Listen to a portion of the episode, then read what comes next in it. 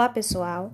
Esse podcast foi construído através do componente curricular Direitos Sexuais e Reprodutivos pelo Programa de Residência em Enfermagem Obstétrica da Universidade Federal da Bahia, sendo o meu grupo composto por mim, Milena Moreira Brandão, Camila Conceição Santana, Emily da Cruz Lima e Jaqueline Barbosa, tendo como tema maternidade e direitos reprodutivos. O corpo feminino, diante dos direitos sexuais e dos direitos reprodutivos, possui um histórico de submissão. Desde os primórdios, valores patriarcais foram impostos, vivenciados e incorporados pelas mulheres, alterando assim as relações humanas, tendo como consequência uma organização social estruturada de maneira hierárquica, autoritária e machista, bem como também teve influência de estruturas sociais religiosas, biológicas, históricas e culturais, bem como das relações de poder e hierarquias que acabavam reproduzindo uma realidade voltada para padrões sociais e normas a serem cumpridas. Farei agora uma breve contextualização histórica sobre a maternidade e as conquistas relacionadas aos direitos sexuais e reprodutivos. Entre as décadas de 40 e 80, a mulher não exercia autonomia plena sobre o seu corpo e sua existência só era relevante devido à reprodução. E por muito tempo, a saúde das mulheres manteve-se relacionada à saúde materno-infantil, onde o corpo feminino era visto apenas para gestar, parir e cuidar, restringindo assim o exercício da autonomia das mulheres sobre seus próprios corpos.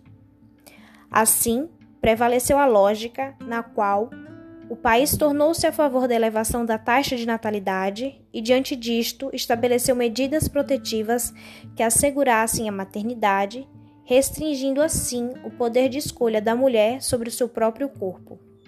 Algumas medidas conservadoras foram adotadas para manter a mulher sobre o domínio de uma sociedade machista. Um exemplo disso foi a disseminação de métodos contraceptivos como medida de controle da natalidade em países subdesenvolvidos, com o intuito de redução das desigualdades sociais. Sendo assim, muitas mulheres de baixo poder aquisitivo da região nordeste do Brasil tiveram seu direito de gestar cerceado, como uma forma de controle do crescimento demográfico. Com o aumento da morbimortalidade materna e neonatal, devido às práticas autoritárias de negação da autonomia das mulheres, e o surgimento da reforma sanitária em 1980 acabou impulsionando a organização de movimentos feministas que reivindicavam seus direitos e a sua liberdade através de amplas discussões no âmbito político-social.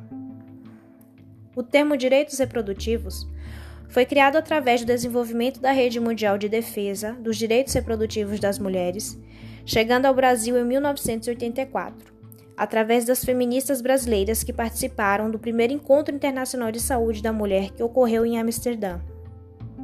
Aqui no Brasil, em 1983, iniciou-se o Programa de Atenção Integral à Saúde da Mulher, que até então não existia. Outro marco histórico foi em 94, onde destacou-se a Conferência Internacional da População e Desenvolvimento do Cairo, tendo como principal marco histórico é a introdução de uma nova abordagem sobre os direitos reprodutivos. Essa conferência ela veio para consagrar, com resultados de longas negociações e várias articulações prévias dos movimentos de mulheres, a concepção da saúde reprodutiva como um direito humano e a ideia de que a reprodução não pode ser tratada isoladamente, e sim deve ser abordada dentro de um contexto de políticas de desenvolvimento. Nesta conferência, definiu-se saúde reprodutiva como um estado geral de bem-estar físico, mental e social, e não a mera ausência de enfermidades ou doenças, em todos os aspectos relacionados com o sistema reprodutivo e suas funções e processos. Ela também incluiu a capacidade de desfrutar uma vida sexual satisfatória sem o risco de procriar, e uma liberdade para decidir fazê-lo ou não, quando e com que frequência. Em 2004, foi criada a Política Nacional de Saúde da Mulher. Esta foca na saúde, onde ela deixa de ser meramente reprodutiva, fortalece a assistência integral holística da mulher, atendendo ela em seus diferentes aspectos biopsicossociais, tornando-a ser de direitos com liberdade sobre o seu corpo.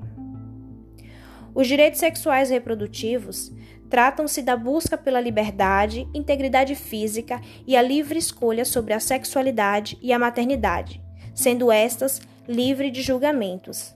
Esses direitos incluem a liberdade de escolha em relação à maternidade, direito sobre o número de filhos que essa mulher possa vir a ter e o intervalo entre os partos, sendo esta livre de coerção, discriminação ou violência, bem como é permitido a ela o acesso a métodos contraceptivos disponíveis e o poder de decisão para ter ou não filhos. Ao analisarmos os marcos históricos, observa-se os avanços adquiridos através de diálogos, lutas e resistências. Porém, apesar destes, ainda há muito a ser conquistado, a fim de nos aproximarmos cada vez mais de uma realidade com legítima igualdade de direitos, garantir à mulher da autonomia plena ao seu corpo, livre de estigmas e discriminação sobre suas escolhas.